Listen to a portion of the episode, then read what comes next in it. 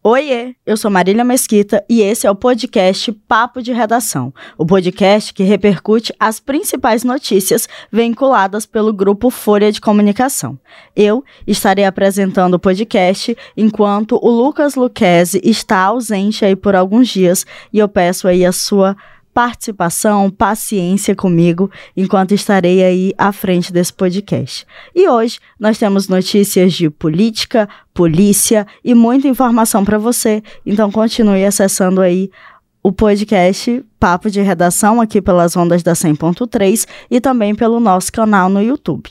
E a gente já começa falando sobre política. O Ministério Público Eleitoral denunciou o prefeito de São Luís e a esposa dele por corrupção eleitoral e associação criminosa. E para falar sobre esse assunto, a gente recebe a rep nossa repórter Adriele Lima, que vai trazer mais detalhes sobre esse caso.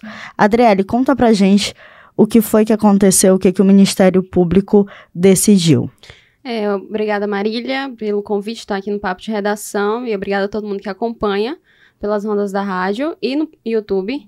Então, de acordo com a denúncia do Ministério Público, é, oferecida pela promotora de justiça, Lara von Held Fagundes, os crimes teriam sido praticados entre os dias 12 de novembro e 15 de novembro de 2020, é, às vésperas da eleição de prefeito e vice-prefeito no município né? Segundo, segundo o trecho da denúncia, de forma livre, conscientemente e voluntária, deram, deram e ofereceram, prometeram para terceiros dinheiro e outras vantagens, tudo para obtenção de voto em favor do candidato a prefeito James Moreira Batista, prefeito de São Luís. Né, segundo o inquérito policial, os policiais rodoviários eles federais fizeram uma abordagem em um carro conduzido pelo servidor Evânio Ribeiro Cavalcante, que estava na companhia de um policial militar Flamínio da Silva Bento. No veículo foram encontrados dinheiro, santinhos, né, aqueles é, papeizinhos de, de eleição, recibos de entrega de cesta básica e anotações com nomes de pessoas e valores ao lado, além de outras provas.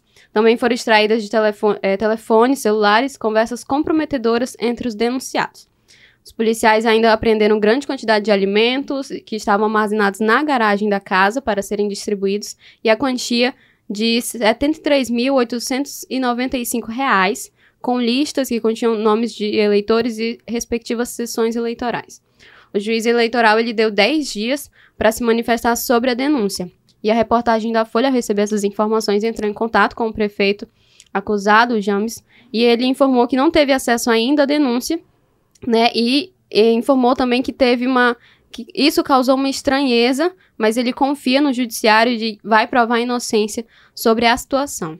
Vale ressaltar, né, que a, a esposa dele, a... só um instante. A Paula. A Paula Florentino, ela é uma possível candidata à prefeitura de Rorainópolis.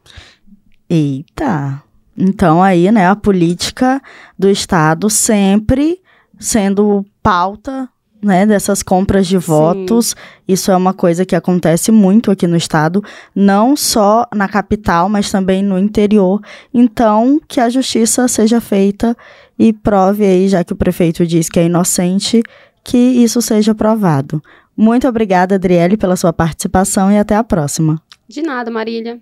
E agora a gente vai falar sobre saúde. O Ministério da Saúde anunciou nesta quinta-feira, dia 25, que crianças e adolescentes de 10 a 14 anos serão priorizadas para a vacinação contra a dengue diante do número limitado de doses. Elas devem começar a ser vacinados em fevereiro e a pasta também selecionou 521 municípios que serão contemplados. Entre eles, 10 são aqui do estado de Roraima. Para você conferir a lista aí dos municípios aqui do estado, acesse folhabv.com.br. A faixa etária dessas crianças está dentro do que é recomendado pela Organização Mundial de Saúde, a OMS, e dos 6 aos 16 anos. Já e por que essas crianças, né, essa faixa etária que foi escolhida? É porque o grupo de 10 a 14 anos concentra o maior número de hospitalizações aí da doença. Então, você que tem crianças aí nessa faixa etária, já se prepare para em fevereiro levar essas crianças até o posto de saúde para tomarem essas doses.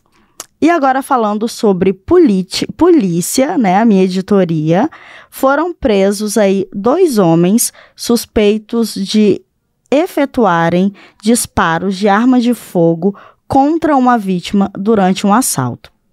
Foram presos aí o FAKTS de 24 anos e RBC de 26, que esses dois homens, eles são suspeitos de cometer vários assaltos aqui em Boa Vista e eles foram presos pelo reforço setorial do 2 Batalhão da Polícia Militar e essa prisão aconteceu lá no bairro Santa Teresa na noite dessa quinta-feira, dia 24.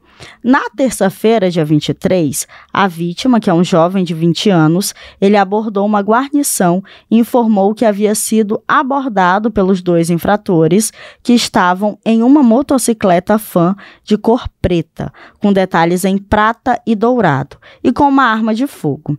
Os bandidos anunciaram o assalto e, quando a vítima fugiu, eles efetuaram vários disparos em direção ao jovem, que foi atingido de raspão em um dos pés.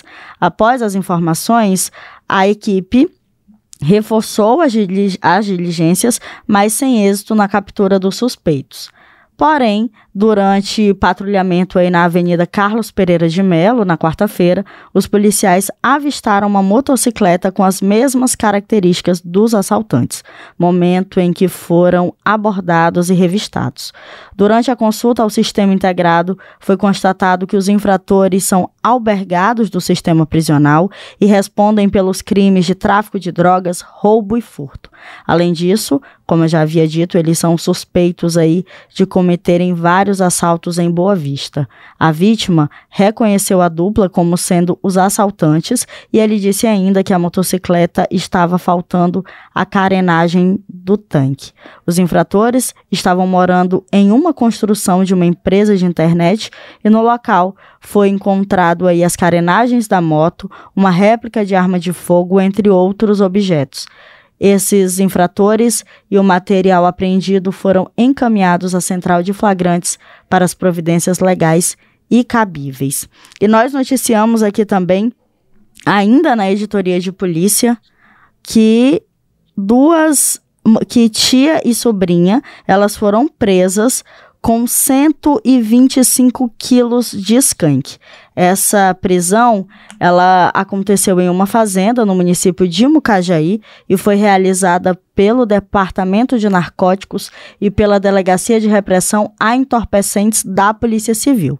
Então, essas foram as notícias de polícia que nós demos aqui no nosso site. E para você continuar bem informado, continue acessando aí folhabv.com.br, continue acompanhando o nosso papo de redação aqui pelo nosso canal no YouTube e já se inscreve aí no nosso, no nosso canal no YouTube, já comenta, compartilha, que nós estamos aqui sempre para levar informação para você.